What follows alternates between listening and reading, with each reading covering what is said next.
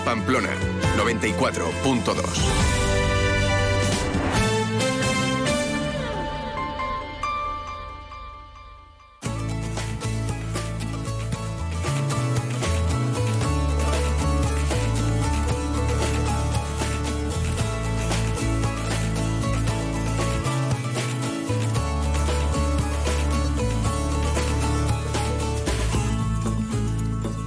Hola, ¿qué tal? Muy buenos días. Bienvenidos a este espacio dedicado a hablar del mundo de la comunicación, a esta hoja del lunes de la Asociación de Periodistas de Navarra. Hoy es lunes 26 de febrero, ya el último lunes de este mes. Comenzamos ya el tercero de este 2024. Esto va que vuela. Durante la próxima hora vamos a estar eh, con ustedes y con nuestros invitados pasando un buen rato de radio, si así lo desean, y se quedan con nosotros. Vamos a hablar eh, en primer lugar con Laura Prados, que es la coordinadora de Aldeas Infantiles SOS, coordinadora de comunicación, y quien está detrás de un informe que ha realizado junto a FAPE, la Federación de Asociaciones de Periodistas de España, para alertar de la imagen que en ocasiones se puede dar en los medios de comunicación acerca de la infancia y de la adolescencia, la imagen tan vulnerable que se puede emitir a través de las noticias, reportajes, etcétera. Nos dará más detalles acerca de, de ese informe Laura. Después nos iremos hasta Huesca porque allí el próximo 14 y 15 de marzo va a tener lugar el Congreso de Periodismo de Huesca, un congreso que este año va a cumplir su 25 edición, las bodas de plata de un congreso que comenzó con el título de Congreso de Periodismo Digital de Huesca y ya eso de digital lo han eh, retirado. En esta ocasión, en la parte que más eh, se van a centrar o la protagonista de todas las mesas redondas, conversaciones, etcétera, será la inteligencia artificial. Hablaremos con Isabel Poncela, la presidenta del Colegio Asociación de Periodistas de Aragón, que es quien organiza durante estos 25 años este Congreso de Periodismo de Huesca. Y después terminaremos en nuestra ronda que hemos iniciado para conocer a los diferentes cuerpos policiales que operan en nuestra comunidad. Bueno, terminaremos este programa, no la serie. Hoy nos toca hablar con Miquel Santamaría, portavoz de la Policía Foral de aquí. Ya hemos conocido a la Guardia Civil de Navarra, a la Policía Nacional también aquí en la Comunidad Foral. Bueno, pues hoy toca la Policía Foral. Vamos a hacer una pequeña pausa y enseguida comenzamos esta hoja del lunes de la Asociación de Periodistas de Navarra.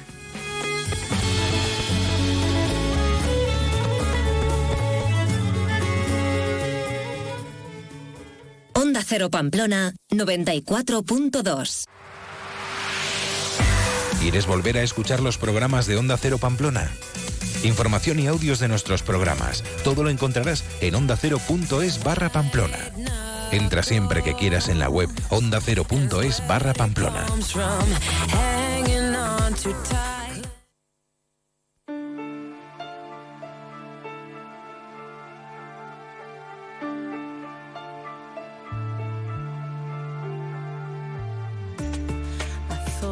começou.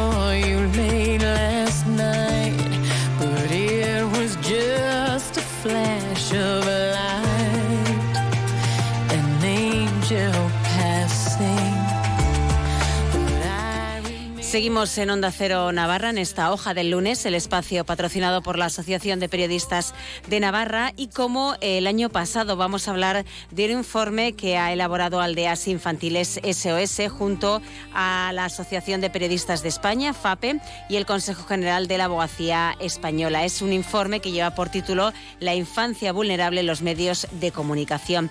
¿Qué objetivo persigue? Bueno, pues ofrecer un recurso práctico a los profesionales de la información que les ayude a ejercer un periodismo consciente y respetuoso con los derechos de, esta parte de la sociedad, de la infancia y de la adolescencia. Vamos eh, a hablar con eh, la coordinadora de este estudio por parte de Aldeas Infantiles SOS, Laura Prados, que también el año pasado amablemente nos eh, atendió por este mismo tema y para ir desgranando lo que ha ocurrido, este informe ha valorado lo que se ha publicado, lo que se ha emitido en medios de comunicación del año 2022. Laura Prados, buenos días. Hola, muy buenos días. ¿Qué resumen así en un titular, nunca mejor dicho, hablando de periodismo, nos dirías de este informe? Bueno, pues el papel clave de los medios de comunicación a la hora de crear conciencia ¿no? sobre las necesidades de los niños y de las niñas en situación de vulnerabilidad. Yo creo que ese sería el titular. Es la octava edición de, de este informe. ¿cómo... Es la octava... sí, dime, dime, Laura. No, eso iba a decir, iba a reafirmar que efectivamente era la octava edición. Eso es. ¿Cómo año tras año veis la evolución o no de todo lo que se puede, entre comillas, criticar, ¿no? O que no se hace bien eh, para respetar esos derechos de la infancia y de la adolescencia? Sí, vemos claramente una evolución eh, desde los últimos años y, digamos que en la ecuación surgen también temáticas e indicadores nuevos, ¿no? Eh, a nivel positivo podemos decir que hemos detectado, como organización al final de protección a la infancia, detectamos que cada vez en los medios de comunicación existe una mayor especialización eh, sobre temas de infancia. hemos visto cómo los periodistas abordan temas complejos como el acogimiento, como la salud mental, como el bullying, de forma rigurosa, de forma muy contextualizada y de forma pues cada vez eh, más especializada, digo. Sin embargo, también detectamos cómo eh, la vorágine y, la implicación ahora de los medios digitales ha hecho que salgamos perdiendo en otros temas, como por ejemplo, por poner un, caso muy práctico, el tema de los titulares. Al final, lo que vemos sobre todo en los medios digitales es esa búsqueda de ese titular fácil para conseguir ese clic rápido en la noticia y, bueno, pues estemos, estamos perdiendo un poco de vista que también el titular es importante para, bueno, pues para dar una información rigurosa sobre el contenido que luego vamos a encontrar en la, en la noticia y que no debemos olvidarlo nunca, ¿no? Cuando hablamos eh, de la infancia, de la adolescencia y pensamos en medios de, comunicación, en noticias protagonizados por ellos, puede parecer, pero luego eh, es lo que voy a decir, eh, puede parecer, porque yo así lo pensaba, que la mayor parte de las noticias eh, publicadas, reportajes, etcétera, podría ser desde un tinto, desde un tinte negativo, en el sentido de lo que les puede ocurrir a estos niños, ¿no? Pues el bullying, abusos, etcétera, etcétera. Pero según este informe pone que el 55% de las noticias analizadas, más de 100 por cierto, han hecho un tratamiento positivo de la información sobre la infancia, un 26% neutro y un 19% negativo, que me ha chocado porque yo pensaba que iba a ser al revés.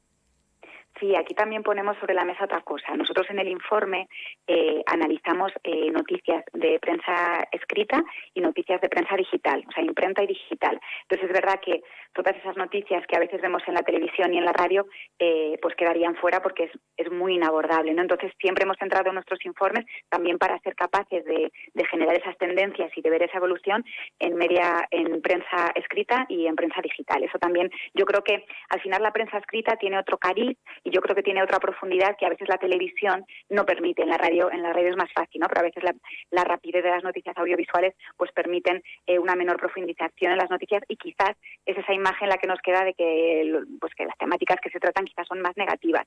Nosotros también señalamos que como organización de protección a la infancia, Aldeas Infantiles sí que dice ¿no? que si una de cada cinco noticias que hemos analizado eh, recibe un tratamiento negativo, pues, pues es importante también tenerlo en cuenta porque es una de cada cinco, también es una cifra importante, ¿no? Entonces, seguir generando esa conciencia y esa responsabilidad por parte de los medios de comunicación, porque cuando hablamos de infancia es muy evidente que una noticia protagonizada por un niño, por una niña, puede tener un impacto directo en la vida de ese niño.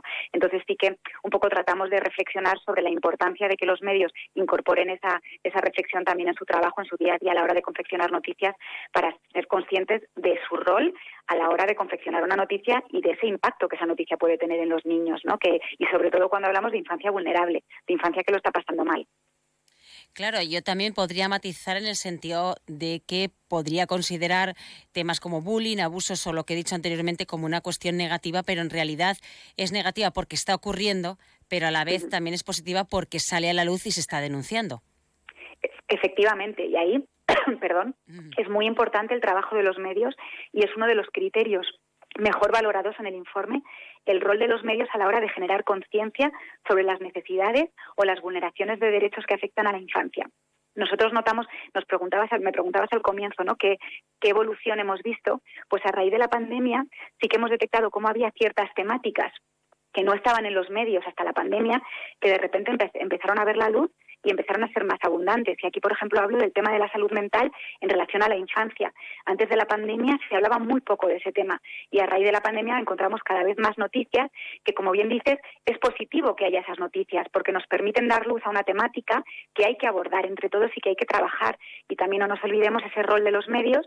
Cuando algo es mediático, cuando está en la agenda mediática, al final podemos conseguir que pase a la agenda política si no está y así lograr cambios. Entonces, ese rol de los medios como agentes a la hora de mostrar las necesidades o las vulneraciones de derechos es muy importante. Y también ahora lo estamos viendo con el suicidio, por ejemplo. Hasta hace unos años en las facultades nos enseñaban que no se podía hablar de suicidio, ¿no? Me refiero a las facultades de periodismo, porque era un tema que nos decían que podía incitar a que una persona que lo estuviese pensando pudiese ocasionarlo.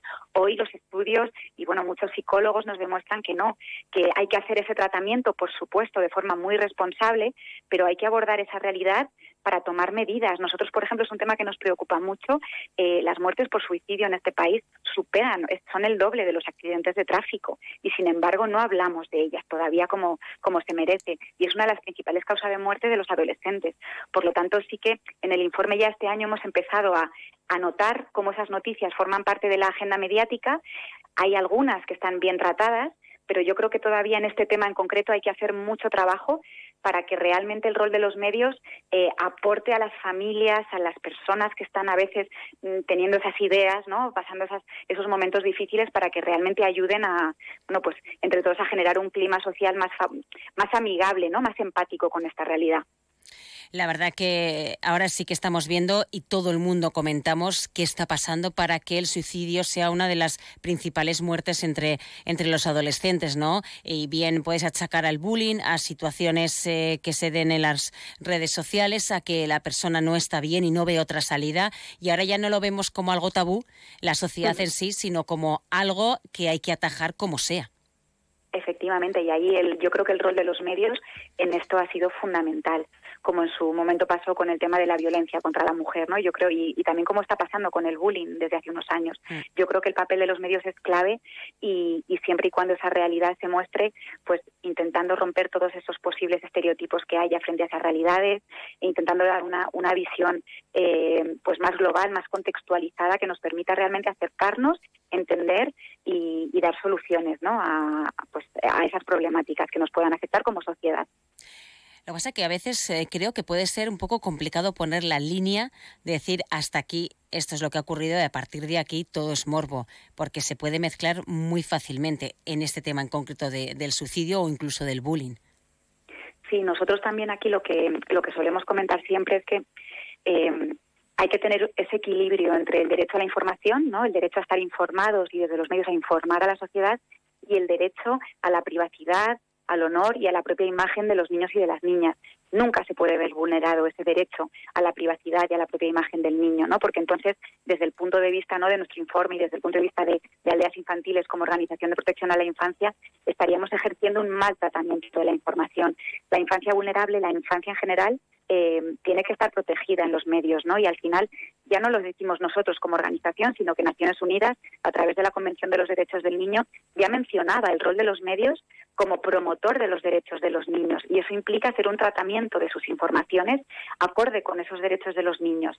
Y, aquí también haría un añadido más que, también en este informe hemos, hemos mencionado varias veces y es la importancia de que los niños y las niñas también sean escuchados en las informaciones, sean tenidos en cuenta, porque a veces hablamos muchísimo de ellos, hablamos de los temas que les afectan, habla un profesor, habla la familia, habla un psicólogo, pero realmente les estamos escuchando como ellos se merecen ese derecho también, ¿no? A participar en las informaciones. Yo creo que a veces eh, lo pasamos por alto y creo que, es un tema pendiente que todavía nos queda. Lo que parece que sí que se respeta es eh, la imagen, el que no salgan. Sí, cada vez más. claro. Efectivamente, es un, es un tema que sí que hemos visto en los últimos años que ha mejorado. El tema de la imagen eh, se respeta, pero sí que es verdad y, también lo hemos puesto sobre la mesa este año, que digamos que hay niños de primera y, niños de segunda. ¿Por qué? Porque respetamos la imagen de los niños que están en nuestro país. Sin embargo, cuando hablamos de niños y de niñas de otros países, la cosa cambia. Mm. Se muestran sus rostros, eh, a veces en, en, momentos que no son muy, muy dignos para ellos, a veces damos esos datos personales que ya en nuestro país sucede cada vez menos. Entonces ahí también llamamos un poco la atención en vamos a tratar a la infancia, eh, sea de donde sea, de la misma manera, porque al final, y sobre todo hoy con la huella digital, ¿no? Son noticias que van a permanecer ahí. Vamos a intentar ser respetuosos, sea el niño español, sea el niño eh, de cualquier región del mundo, ¿no?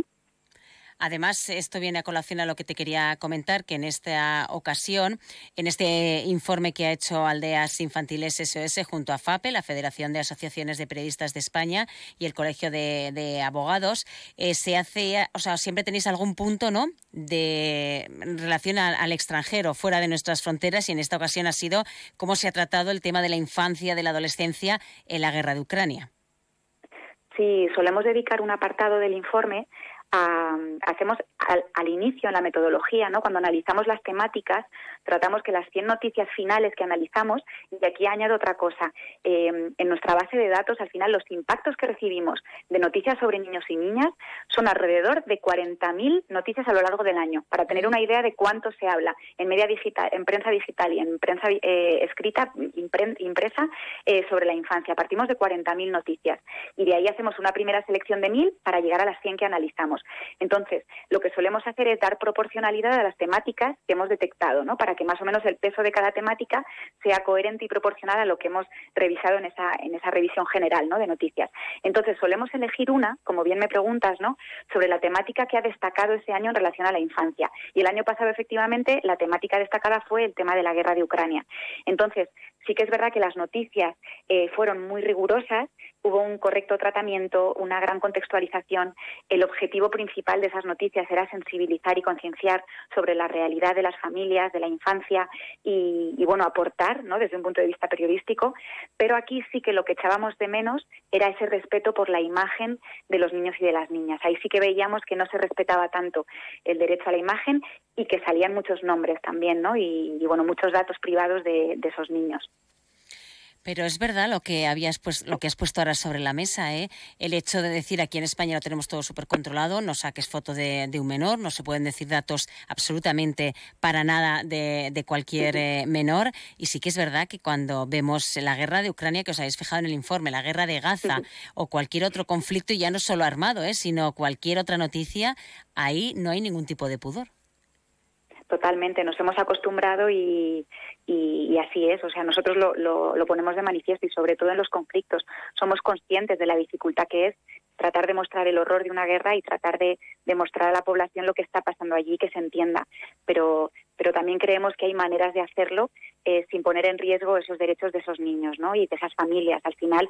Y a veces nosotros nos hacemos, eh, hacemos una recomendación tan, tan simple eh, cuando nos reunimos a veces con periodistas ¿no? y les decimos, ¿cómo tratarías esa información si el protagonista fuese tu hijo, tu hija, tu sobrino, tu primo? ¿La tratarías igual? Entonces, claro, al final te viene ese, esa conciencia, ¿no? De, ostras, pues igual si fuese mi sobrino, no estaría dando la información de esta manera, ¿no? La daría de otra. Entonces, buscar un poco esa reflexión, un poco colectiva, ¿no? Para tratar que esas noticias, pues, pues bueno, sean respetuosas y realmente contribuyan a poner sobre la mesa necesidades de la infancia y a poder, bueno, pues ser un agente más de cambio, ¿no? Y, no todo lo contrario, y no al final consolidar estereotipos, consolidar imágenes negativas para la infancia, etcétera. Recuerden que estamos en Onda Cero Navarra, en esta hoja del lunes, el espacio patrocinado por la Asociación de Periodistas de Navarra, hablando de, esa parte de la vida tan bonita y tan complicada partes iguales como es la infancia y la adolescencia, cómo los medios de comunicación aquí en nuestro país tratan a, a ellos, a los más pequeños eh, de la casa, un informe que ha realizado Aldeas Infantiles SOS y la Federación de Asociaciones de Periodistas de España, FAPE, con el Colegio de abogados. Un informe en el que se señala que tampoco lo estamos haciendo pues tampoco mal, ni tampoco excesivamente bien, que hay que continuar. Es la octava edición de este informe, seguro que, habrá más y quien lo ha coordinado es Laura Prados de Aldeas Infantiles. Laura, como responsable de, comunicación, por así catalogarte eh, en Aldeas Infantiles, eh, ¿cuál es vuestro trabajo diario? Bueno, pues eh, nuestro trabajo diario desde, desde comunicación al final es eh, dar continuidad a esa misión de la Organización de Protección a la Infancia. Somos muy conscientes de que todos los actores sociales tenemos mucho que decir y mucho que ver con la protección de los niños y de las niñas. En nuestro caso, como organización de protección, trabajamos con niños principalmente que han perdido el cuidado de sus padres y no pueden vivir con ellos o que están en riesgo de perderlo. Y lo que tratamos desde nuestra área de comunicación es sensibilizar a la sociedad eh, para generar conciencia ¿no? sobre este colectivo, sobre los niños que lamentablemente no pueden crecer con sus padres, que en España son 50.000, que, que son muchos, y, bueno, pues poner en foco sobre esa realidad para tratar de romper precisamente esos estereotipos ¿no? y tratar que la sociedad los vea con otros ojos, los vea como niños y como niñas que necesitan un hogar, que necesitan cariño, que necesitan protección y que nosotros como sociedad pues tenemos que brindársela ¿no? y hacer todo lo posible para que el día de mañana, cuando sean adultos, sean personas totalmente integradas en la sociedad. O sea, nuestra labor es crear ese relato de organización, ¿no? que el mensaje llegue y, y al final intentar calar para ayudar a esos niños y a esas niñas. Y ya para ir eh, finalizando, Laura, de las noticias que habéis analizado, de las cuales hemos estado hablando a nivel eh, general, eh, ¿podrías destacarme alguna, no concretamente publicada aquí o, o, vista aquí, sino algo que te llamara la atención por lo bien eh, que estaba realizada o la imagen tan positiva que estaba demostrando o que te hubiera llamado la atención por lo que sea? Bueno, a nivel, a nivel positivas, me llama la atención que hay muy pocas noticias positivas, uh -huh. eh, sobre todo son negativas. Y aquí también eh, algo que parece obvio, pero que es importante. El lenguaje es fundamental. El lenguaje crea, crea representaciones sociales y se abusa muchísimo, y esto lo decimos muchas veces, del término menores. Desde el informe siempre decimos desde aldeas infantiles que el término menor es un término jurídico que significa menor ante la ley. Por lo tanto, también es eh, llamamos la atención ¿no? sobre por qué abusamos de ese término y además nos llama muchísimo la atención de que cuando, que cuando las noticias hablan de menores, generalmente son para hablar de los menores de forma negativa. Son eh, niños en conflicto con la ley, eh, temas de delincuencia, X.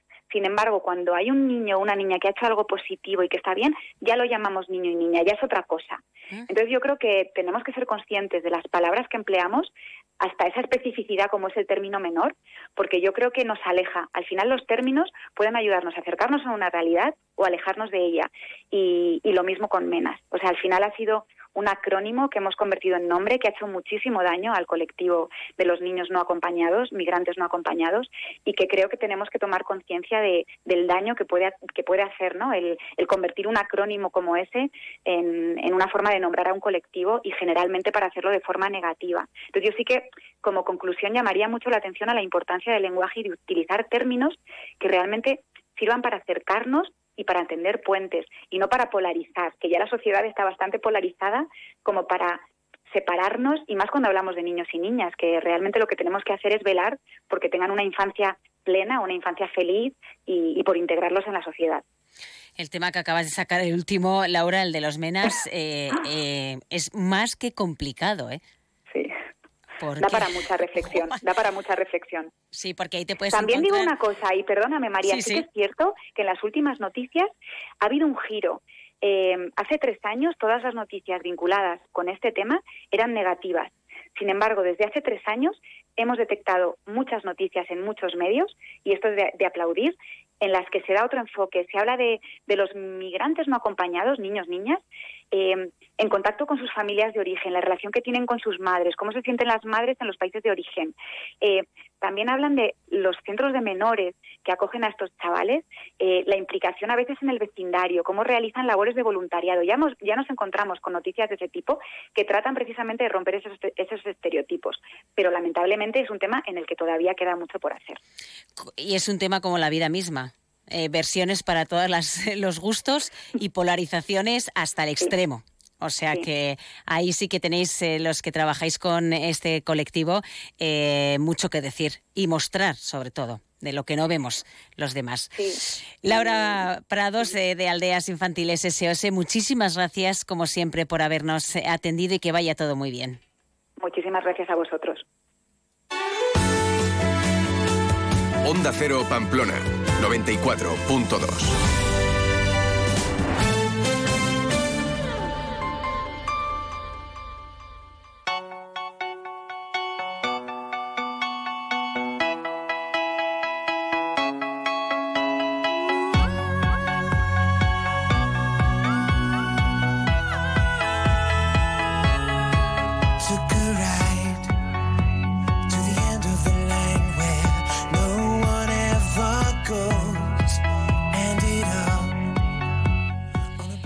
Bueno, ¿qué les parece si les propongo que podamos ir ahora mismo a Huesca? Eh, a la comunidad eh, vecina porque allí, como todos los años, y ya llevan 25, que siempre que hablamos de esta cita que a continuación les voy a, comentar, siempre se pone en valor ¿no? que se mantenga un congreso de periodismo y que además sea en Huesca, que a priori es una zona que quizá no tenga tanta facilidad para que pueda acudir la gente como pueda ser Madrid o Barcelona, ¿no? O una de las ciudades más grandes. Bueno, pues 25 años cumple ese Congreso de Periodismo de Huesca, que aquí lo hemos tratado todos los años. Todos los años eh, nos interesamos por conocer los ponentes que siempre llevan a, los mejores, los premiados, las mesas redondas y sobre todo lo que llama mucho la atención es el tema que van a, tratar. Siempre está eh, más que de actualidad. En esta ocasión podríamos decir que es la inteligencia artificial la que va a ocupar todos los titulares de este Congreso de Periodismo de, de Huesca, que va a celebrar por todo lo alto y a continuación nos lo va a decir nuestra siguiente invitada, estas bodas eh, de plata. Vamos eh, a hablar con Isabel Poncela, que es la presidenta de la Asociación de Periodistas de Aragón. Isabel, buenos días.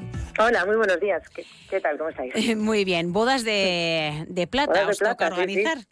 Exactamente, sí, sí. El Congreso, en, en sus inicios, el Congreso de Periodismo Digital de Huesca eh, nació, pues, pues eso, hace ya 25 años. Ahora le hemos quitado el, el digital, hace unas ediciones ya, porque todo, ¿verdad? Es ahora digital, no, no tenía sentido mantener el, ese, ese, calificativo en el nombre y es el Congreso de Periodismo de Huesca, que celebramos el 14 y el 15 de marzo en, en la ciudad, en esta ciudad de Aragón.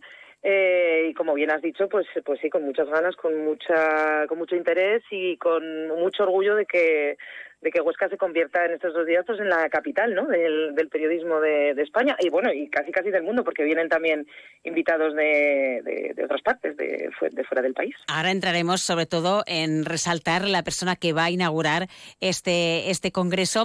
Eh, también lo, lo, poníamos en valor eh, otros años y en otras entrevistas con compañeros eh, tuyos que organizáis este congreso, el hecho de que ya se mantenga un congreso de periodismo, que a priori puede parecer que, bueno, con un par de veces ya está todo dicho, y que luego encima sea en Huesca, que también es una ciudad que a priori, pues como he dicho yo anteriormente, es más difícil su accesibilidad.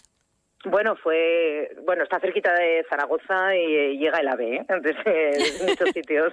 y es una ciudad bien bonita, puerta al Pirineo, además, un espacio natural precioso que tenemos eh, en la comunidad, pero sí, nació el embrión pues fue pequeñito, todas estas cosas van evolucionando, ¿verdad? Con, eh, con el tiempo y, poco a poco pues ha ido adquiriendo esa, esa condición, ¿no? De referente en el periodismo, eh, iba a decir aragonés, pero no, es verdad, en el periodismo español todos los años hay ponentes y nombres de reconocido prestigio y, otras y, y a la vez intentamos organizar eh, mesas redondas con temas candentes que han ido evolucionando a la vez que evolucionando el periodismo y la sociedad y como muy bien decías, ¿no? Está en esta edición el primer día por la tarde tenemos una mesa redonda sobre la inteligencia artificial y las oportunidades que, ofrece para el periodismo, porque es verdad que, da un poco de miedo, eh, así a priori al principio, pero vamos a debatir a debatir sobre ello, sobre las cosas que puede aportar al, periodismo, ¿no? que ya se está hablando también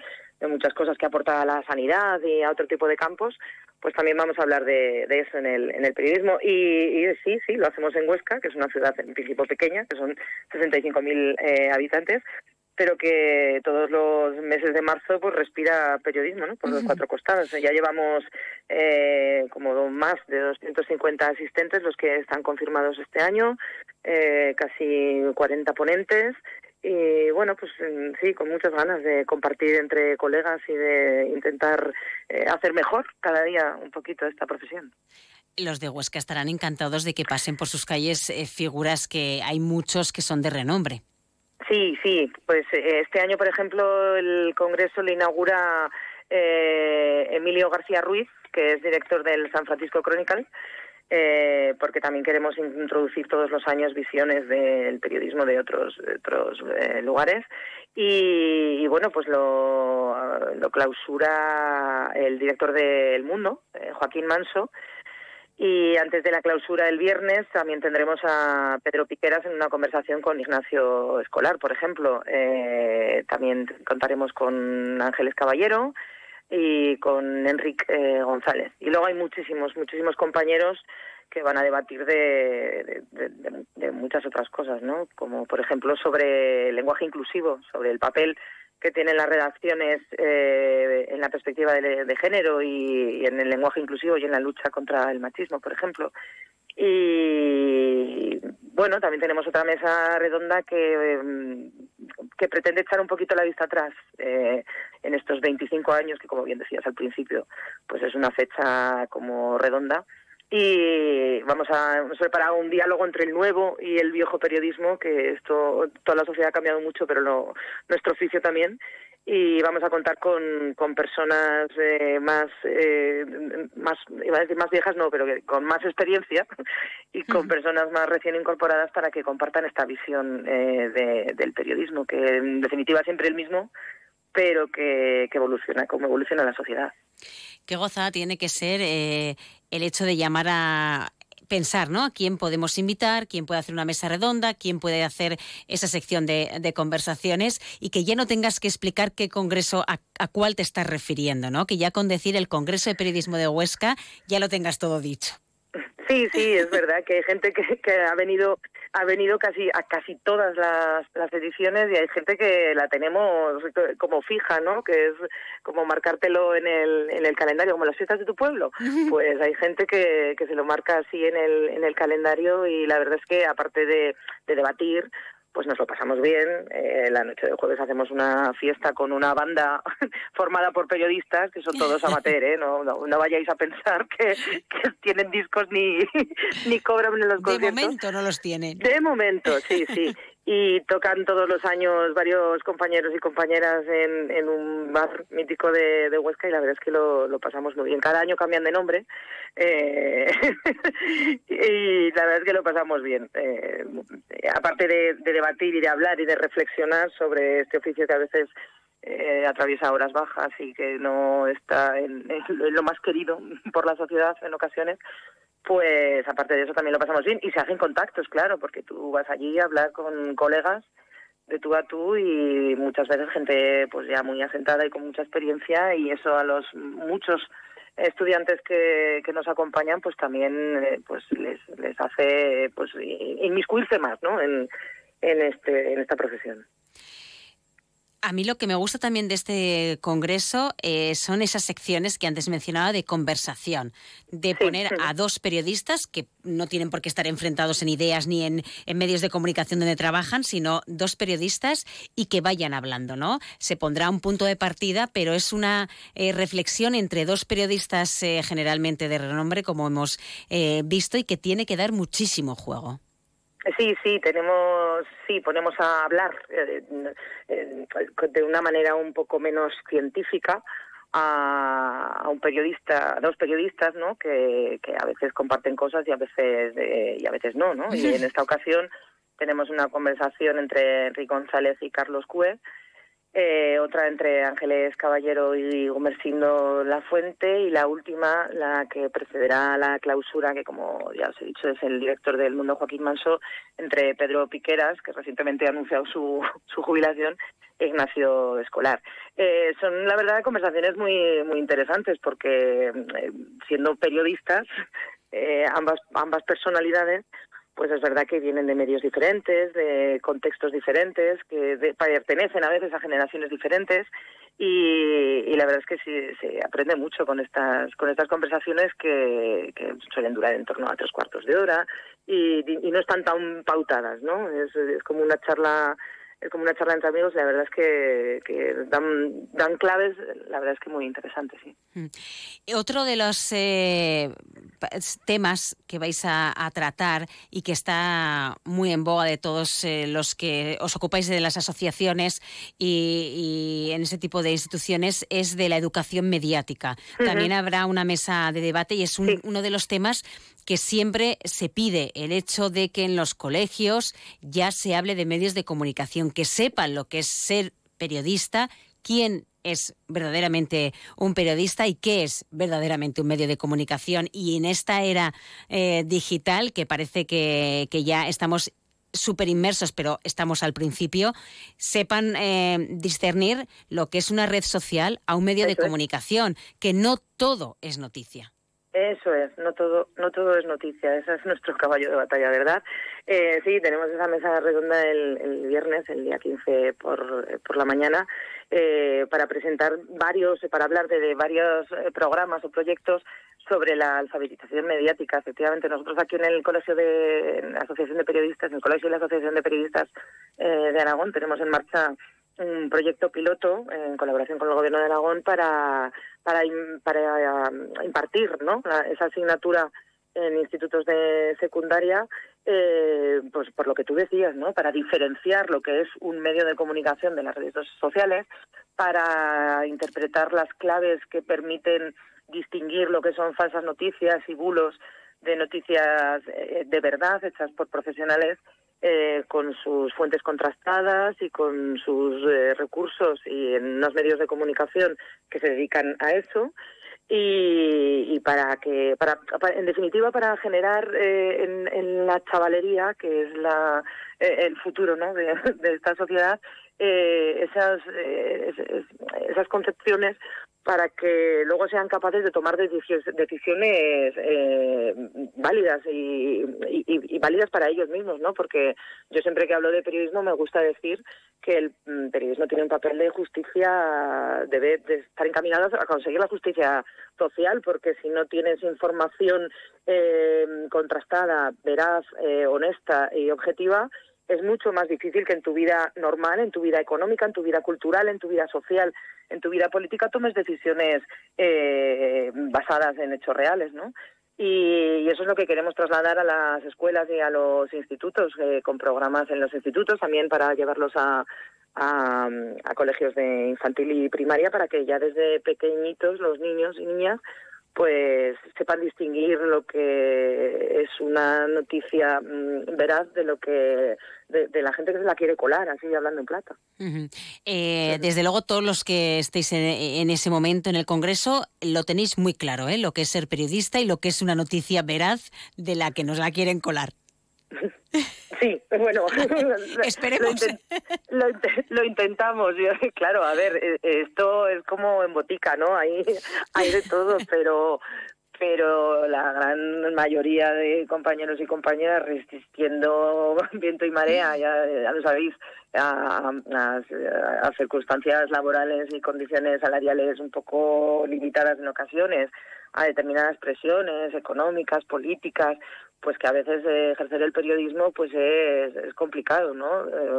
Eh, y, hablar de ello y, hacérselo también eh, entender o saber o hacer participar a la sociedad de, eso, de que no que, nosotros intentamos resistirnos y que muchas veces lo conseguimos y, otras veces pues no, pues, pues, pues también está bien, ¿no? Y llevar, llevar al, al, debate nuestro interno también este tipo de cosas para que luego podamos trasladarlo a la sociedad. Y ya vamos eh, a dejar para lo último el tema principal que, que seguro que dará eh, mucho, mucho juego, más que casi las conversaciones que decía yo anteriormente, que es la inteligencia artificial. Ahora sí que eh, vemos entre oportunidad y amenaza esta inteligencia artificial para el periodismo. Sí, claro. Eh, a ver, a veces da un poco como de miedo, ¿no? Mm, no sé, se, eh, pero yo creo que como todo lo nuevo, yo también entiendo, el, Internet ya está incorporado a nuestra vida diaria eh, con sus millones de beneficios y también sus riesgos y, la evolución incluso del crimen, ¿no? O de, los delitos que ha, que ha acarreado.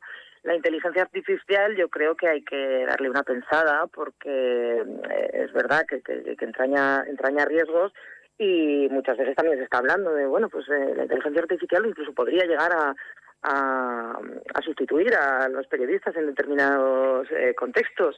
Hay que hablar de, de ética sobre esta cuestión. No es lo mismo que las cosas las escriban las máquinas que las personas. Eh, también hay que hablar de, las noticias falsas que puede incluso generar la inteligencia eh, artificial. Eh, es un tema muy complicado, tiene muchísimas aristas. Eh, se está hablando, como decía antes, en, otros sectores de inteligencia artificial. Se ha visto que la inteligencia artificial puede ser muy positiva en sanidad, en, en, en las disciplinas técnicas, en ingenierías, en arquitectura, pero también hemos visto desgraciadamente ejemplos como estos chicos eh, que eran niños, que, que utilizaron imágenes mm, de inteligencia artificial para simular que sus compañeras habían hecho fotos desnudas. Este tipo de cosas es las que son de las que hay que hablar, eh, de las que mm, sin tapujos, pero también sin, sin miedo y exigir igual una regulación que, que proteja a la ciudadanía en general y a los más vulnerables en particular. Entonces, a ver qué a ver qué sale de, esta mesa, pero yo creo que va a ser muy, muy interesante. Hombre, nada más y nada menos que son cinco eh, periodistas los que van a debatir con sus experiencias y con posibles proyectos acerca de este, de este tema, como es la inteligencia artificial. Sí, exactamente. Eh, está moderando la mesa María Moya, que es de Prodigioso Volcán, y luego hay una compañera de la Universidad de Navarra, Clara González, hay eh, una compañera del grupo Prisa, del grupo Prisa Norma Echea, eh, Carmen, perdón, Carmen Torrijos de Prodigioso Volcán también y Raúl Rivero de Acciona. Eh, hay muchas, es que hay muchas vertientes, muchas aristas, la arista, mm, la vertiente también académica. perdón, no te preocupes. Si quieres tose, tose, que cuando nos da la tos no hay manera de, poder eh, pararla. Ni la inteligencia artificial puede hacer, ¿eh, Isabel, que esa tos se pueda pasar rápidamente. Si tienes que beber agua o coger algún caramelo, tú no te preocupes, que, aquí te estamos eh, esperando. Y vamos a recordar que estamos hablando con Isabel eh, Poncela, que es la presidenta de la Asociación Colegio de Periodistas de Aragón, ya que el próximo mes, el 13-14 de marzo, va a tener lugar en Huesca la 25 edición de ese Congreso de, Periodismo, que como bien nos recordaba Isabel, ya no es periodismo digital, Congreso de Periodismo Digital, que es como así se inició, sino que ahora ya simplemente tiene la categoría de Congreso de, Periodismo. Hemos estado hablando de la inteligencia artificial y vamos eh, a terminar con la persona que va a iniciar todos estos dos días de periodismo 100%. ¿Cómo habéis podido, esto sí, eh, hacer que venga una persona como el, el director de, este periódico? Bueno, hablabas tú antes, hablabas tú antes de, gente que viene desde hace mucho tiempo y bueno, son contactos. Tenemos un director que se encarga mm, de la programación del, del Congreso y, bueno, tiene, tiene, ha, movido sus, ha movido sus hilos y está haciendo esto desde hace 25 años, Fernando García Mungay. Y la verdad es que, es un honor poder contar con, alguien como el director de, este periódico tan importante, claro. Porque eh, hablamos estamos muy contentos. Sí, de Emilio García Ruiz, que es el director de San Francisco Crónica, que también, si te pones a mirar, eh, ha tenido un papel importante en la, en la conversión o reconversión del Washington Post. Vamos, que es un nombre de peso en el, en el periodismo mundial. ¿Este señor es de aquí, de España? Ah, pues, pues ahí me, ahí me pillas. A ver, por el nombre puede ser Emilio García Ruiz, pero quizá pueda ser también de Sudamérica. Sí, sí, sí, La, verdad es que, la verdad es que ahí me pillas, no, mm. no, yo tengo tampoco, la ya lo, ya lo averiguaremos. Luego lo averiguo y... Animo, animo a todo, a todavía decía antes están las inscripciones abiertas, animo a todo el mundo a que se acerque a escuchar a Emilio García Ruiz, y a, y a, todos los ponentes del Congreso, porque la verdad es que sí, que, que cada uno desde su papel, ¿verdad? Porque a veces eh, los grandes nombres pues son muy llamativos, pero hay muchísima gente que está haciendo periodismo eh, día a día, eh, como nosotras, por ejemplo, y, y, también pues tienen mucho que decir. En cualquier caso, escuchar a gente que tiene esta experiencia y que ha sido capaz de emprender procesos transformadores, como bien decías, ¿no? eh, pues es todo, es todo un lujo.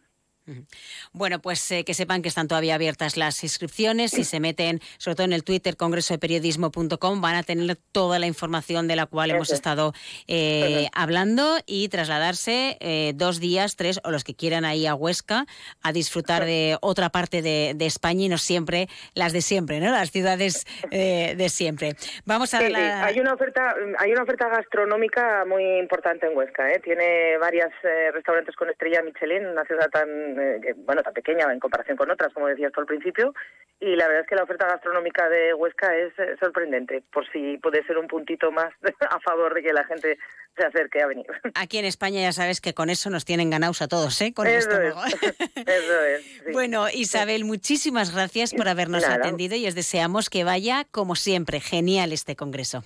Muy bien, muchísimas gracias, de verdad. Onda Cero Pamplona, 94.2. Tenéis ese viaje programado desde hace seis meses. Al fin habéis sacado un tiempo para los dos. Desde el avión las vistas son increíbles. Pero tú no tienes ojos para eso, solo para él. Ay, dormido en tu hombro todo el viaje. Muy romántico. Si fuese tu pareja y no un desconocido quien te ronca al oído. En Onda Cero somos cercanos, pero no tanto. Somos más de informar con cercanía, con pluralidad, con una inmensa variedad de contenidos, de enfoques, de voces. Somos Onda Cero, tu radio.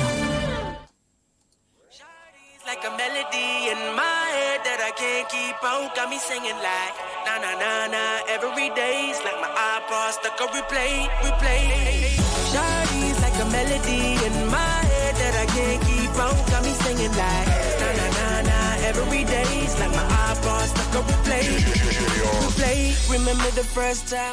Con este ritmo continuamos en Onda Cero Navarra en esta hoja del lunes, el espacio patrocinado por la Asociación de Periodistas de Navarra.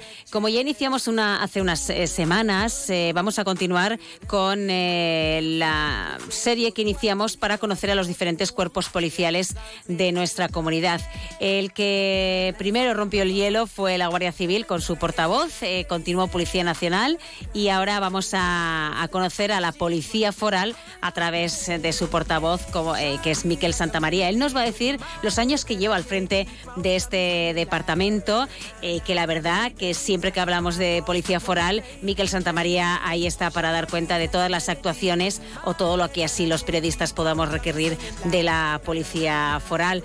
Eh, nos va a contar Miquel cómo es su día a día de él y de sus compañeros en el Departamento de Comunicación, cómo ha cambiado desde que él empezó hasta ahora esa necesidad de comunicar, comunicar y comunicar. Y ya no solo a través de los medios de comunicación, actuaciones, redadas, eh, controles, etcétera, sino a través ahora también de las nuevas tecnologías y de las redes sociales. Ahí está también, por ejemplo, en Instagram, eh, la policía foral para dar cuenta, eh, además de por los medios de comunicación, a través de esta redes social, de cómo es su día a día, de dónde va a haber controles, de lo que ha ocurrido el fin de semana, también de su participación en charlas, por ejemplo, la semana pasada así lo hacían eh, en una que se titulaba La Policía Foral en la novela negra. Así que de todo esto vamos a hablar ahora mismo con Miquel Santamaría. Hola, buenos días. Eh, antes comentaba que no sé, por qué no te sé poner la edad exacta que llevas al frente del Departamento de Comunicación de Policía Foral, porque yo decía que es hablar de Policía Foral y siempre nos viene tu voz, en este caso la radio, a la cabeza. Bueno, pues voy para 30 años, que se dice pronto. La verdad es que, bueno, entré en Policía Foral en el 94, he estado en diferentes fases, porque también he cambiado de destinos, pero siempre he vuelto a, mi puesto de comunicación, pues porque la, cabra tira para el monte, ¿no? Es lo que me gusta, donde me he formado, donde me siento útil y al final es lo mío, la comunicación policial. 30 años. ¿Cómo fue eh, la primera vez que te propusieron hacerte cargo de la comunicación de Policía Foral, que muy pocos cuerpos tendrían una estructura como la que teníais vosotros ya hace tanto tiempo? Efectivamente, yo cuando entré en Policía Foral, pues, pues no llegábamos a 300 personas y de hecho ni existía el servicio de comunicación. Dependíamos de Gobierno de Navarra hasta que llegó un jefe allá por el 95 que, bueno, pues de un día para otro me dijo, Miquel, pero si tú has estudiado periodismo, pero si, si a partir de mañana vamos a empezar aquí a hacer notas de prensa. Y, fue tal cual, de un día para otro empezamos a trabajar ya cuestiones de comunicación de la mano de gobierno, pero un poco también, pues desligándonos ya de, de ese mega gabinete, ¿no? porque creíamos que, que, bueno, el cuerpo ya necesitaba independizarse comunicativamente hablando porque generaba ya bastante información y empezamos pues por la vía de hecho prácticamente estos cambios suelen ser así de un día para otro y en esa piscina pues todavía estamos nadando ¿Te acuerdas? Es mucho pedir, ¿eh, Miquel? Pero ¿te acuerdas de tu primer eh, trabajo o tu primera eh, participación en un programa de radio, primera nota de prensa? ¿De qué era? Pues me acuerdo, me acuerdo porque Ah. entonces me asignaron a- al centro de mando y coordinación, que digamos es el corazón donde se gesta todo, ¿no? Las llamadas de SOS Navarra, de Policía Foral.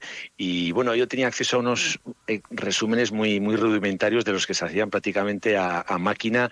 Y bueno, pues fui sacando lo que era noticiable, pues una detención que iba con un pequeño parrafito eh, de ahí pasamos a hacer alguna conexión en radio. Por supuesto, en aquellos tiempos no había redes sociales, que es ahora prácticamente a lo que me dedico. Y recuerdo además con cariño un teléfono tipo zapatófono que decía yo con, con antena extraíble, pues que era entonces lo que, lo que servía para comunicarnos. Esos teléfonos que hoy en día, pues bueno, casi nos provocan la risa, ¿no? Pero hablamos, pues eso, de hace casi 30 años y en aquellos tiempos todo era muy rudimentario, las herramientas eran las que eran, pero bueno, con, ilusión, con, ganas y con, bueno, con dedicación sobre todo, con pasión, que es lo que tengo por mi trabajo, pues fuimos, fuimos creando escuela y fuimos ya pues eh, generando un, gabinete importante pues porque las policías necesitan comunicar, eh, crecen y necesitan visibilizar también su trabajo con la sociedad. ¿Cómo ha cambiado en esos 30 años desde que empezaste, eh, que te propusieron llevar este gabinete ahora? Mucho, mucho. La verdad es que la evolución ha sido pues, pues impresionante, como te decía, desde teléfonos antiquísimos hasta ordenadores, yo creo que no existía ni el Office todavía.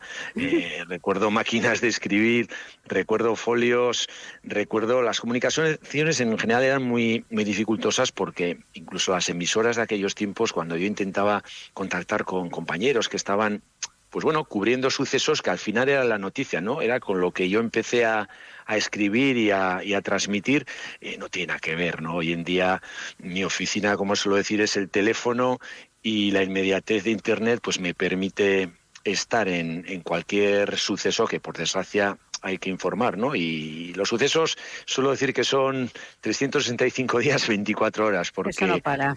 No para, no para y tiene mucha demanda. Mm, El suceso siempre tiene un, un factor, diría incluso como de, de- de morbo, ¿no? Es, se lee mucho. Ayer mismo teníamos un desgraciado accidente mortal, pues enseguida la demanda era impresionante.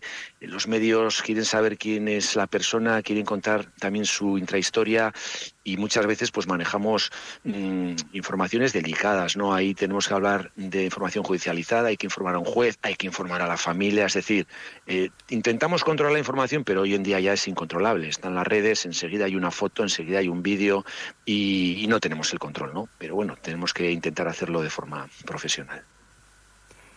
En estos 30 años, ¿qué es lo peor que te ha pasado o que mm, no sé si en el momento de la manada, que me imagino que será uno de los, eh, tan- desde el punto de vista comunicativo, eh, que será lo peor, no sé si en ese momento también estabas en ese departamento. Pues sí que me tocó en directo gestionar la información de, de la manada, ¿no? Además, recuerdo ese día, recuerdo ese rato, recuerdo estar en la Plaza de Toros, recuerdo mm, las detenciones in situ. Eh, Enseguida esa información se judicializó y, claro, informaciones con secreto de sumario son difíciles de manejar, ¿no? Porque chocan ahí los intereses del derecho a la información, el derecho a la intimidad, esas peleas, ¿no? De, de amor-odio que digo yo con los periodistas, nos necesitan, les necesitamos. Fueron momentos difíciles porque enseguida hubo un eco nacional, tuve que hacer conexiones en directo con televisiones importantes y yo tenía muy pocos datos, ¿no?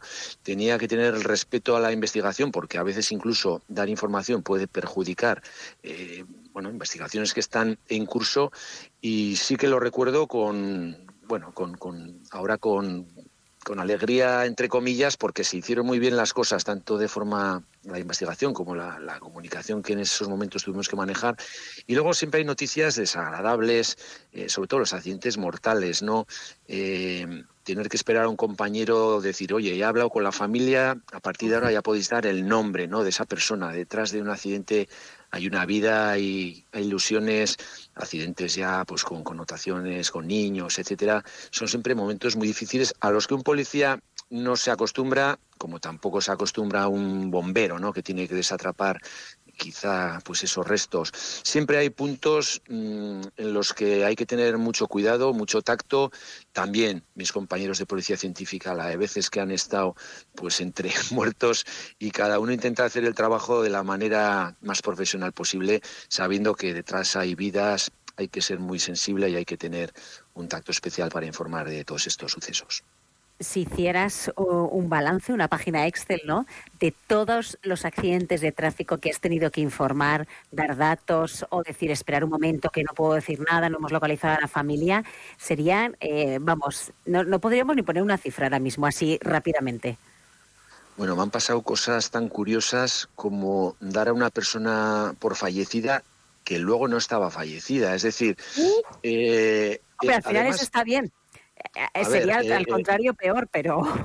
Sí, sí, pero, pero nos han pasado de todo tipo de, cosas. Y a mí mis fuentes de atestados me dicen que está fallecida, eh, mis compañeros me dicen que está fallecida, y resulta que a las horas me dicen que no está fallecida, imaginaros en ese impasse toda la información que se ha dado, que hay una familia detrás, eh, tener que pedir disculpas, tener que explicar ¿no? las cosas, pero nos llegan a pasar este tipo de situaciones. Desde luego que una regla fundamental es confirmar y comprobar, y las fuentes para mí son buenísimas siempre. No hablo con los instructores del atestado, pero nos llegó a pasar esto hace poquito y la verdad es que tuvimos que manejarlo con, con, mucho tacto porque, repito, hay familias detrás, hay una información judicial y, bueno, pues pueden pasar estas cosas.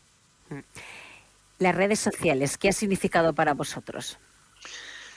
Bueno, eh, yo prácticamente ahora me dedico a, gestionar las redes que tenemos, Twitter, Instagram, Facebook, porque nos dan muchísimo trabajo, eh, no solo de información policial de interés, sino de contestar a las personas. Hoy en día los jóvenes contactan con la policía por redes. Yo puedo tener a lo largo de un día 20, 30, 40 preguntas. Eh, bueno, desde todo, ¿no? Hay gente que te pasa información que hay que cribar, eh, dudas. Eh, bueno, es, es, la forma de contacto hoy en día de la sociedad con la policía, sobre todo la, la gente joven, ¿no? Y desde luego, hace unos años esto era impensable. Para mí gestionar las redes me produce especial satisfacción porque me siento útil, ¿no? Sé que estoy dando ahí un servicio, sé que la gente lo agradece, que le contactes, que le contestes, ¿no? La policía está ahí y, estamos para echar una mano. Yo puedo estar a la noche tranquilamente en Facebook con una persona que tiene un problema y, bueno, pues estás prestando un servicio y lo intentas hacer de la manera más profesional, ¿no? Pero también hay que decir que, bueno, que en algunos casos, pues suelo decir que, que son un poquito pocilga, y en esa pocilga chapoteamos todos porque nos necesitamos y, muchas veces pues tenemos que andar desmintiendo, tenemos que andar eh, con mucho tacto, con informaciones que se manejan, con bulos, etcétera. Bueno, las redes darían para mucho, pero sí que hoy en día para mí me suponen un trabajo muy satisfactorio porque, repito, es un servicio que damos y sobre todo pues nos sentimos útiles en ese sentido y además ya no dependéis de los medios de comunicación para eh, contar eh, vuestro trabajo. Ahí podéis decir lo que queréis y de la forma que queréis y mostrar lo que queréis. No tenéis que depender de nadie también. Sí, sí, hombre, lógicamente las cuentas institucionales y oficiales, pues bueno, tienen que tener unos requisitos, ¿no? Yo muchas veces contestaría como persona cosas que no puedo decir desde una cuenta oficial pero que ganas, no te quedan, sí, efectivamente. Incluso en privado, que es como contactamos muchas veces con las personas, pues tenemos que ser muy cuidadosos, exquisitos con lo que se dice, porque bueno, pues, pues luego aparece una captura por ahí, ¿no? Como hayas tenido un, un exabrupto. Sí. Eh, sí que la nota de prensa pues casi pasó a la historia. Hoy en día pues hacen muy poquitas porque todas las informaciones son al momento, son por redes, es la inmediatez y a partir de ahí los periodistas sí que tiran de ese hilo, ¿no? Pero nos gusta lanzar flashes, sobre todo por Twitter, siempre que haya pues fotos, haya vídeos, porque es lo que más se ve y, tenemos impresiones a, los 10 minutos de, miles de visitas, ¿no? Incluso en algunas comunicaciones, eh, bueno, que pueden crear polémica, pues, pues cientos de comentarios, ¿no? Repito, un poquito pocilga sí que son, pero tenemos que estar ahí. Miquel Santamaría, portavoz de la Policía Foral de aquí de Navarra durante 30 años. Ahí es nada. Muchísimas gracias, como siempre, por atendernos. Buenos días. Pues buenos días, gracias a vosotros por permitirnos visibilizar nuestro trabajo y nada, pues que ahí estaremos para lo que necesitéis. Un saludo. Otro. Miquel.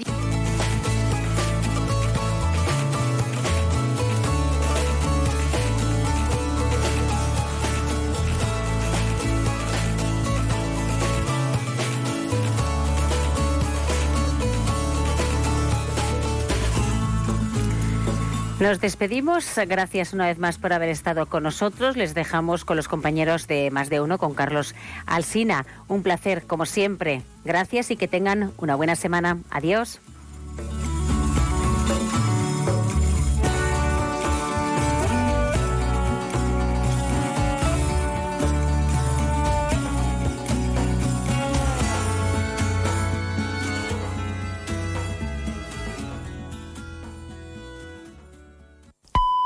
Son las seis, las cinco en Canarias.